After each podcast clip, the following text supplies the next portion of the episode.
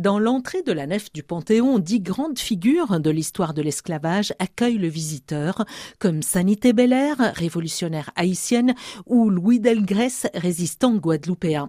Dix portraits où la peinture de Raphaël Barontini ne se refuse aucun emprunt esthétique. De la sculpture gréco-romaine à la peinture baroque, en passant par les symboles égyptiens, dans une forme tirée de l'esprit du carnaval martiniquais, les bannières à franges. C'est de la peinture, de la la sérigraphie, des encres. Donc on est vraiment dans quelque chose sur toile, mais avec cet aspect ornemental des, franges qui fait devenir finalement ces peintures des objets de procession et de parade, qui représentent donc un, panthéon imaginaire. Je me suis arrêté sur dix personnalités qui m'avaient intéressé par leur ou acte d'héroïsme ou euh, histoire. Plus loin, sous la hauteur vertigineuse des transepts entourant la coupole de part et d'autre du pendule de Foucault, l'artiste installe des œuvres monumentales pour raconter l'histoire de l'esclavage. À gauche et à droite de cette coupole, on a deux grands espaces que j'ai investis avec des grandes pièces textiles.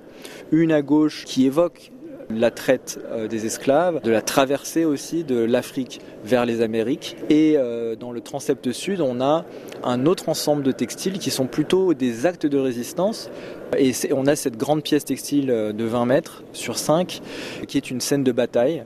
Et cette scène de bataille représente la bataille de Vertières qui est un moment très important dans la fin de l'esclavage sur l'île d'Haïti un travail artistique engagé où Raphaël Barontini veut donner une visibilité à une part peu connue de l'histoire.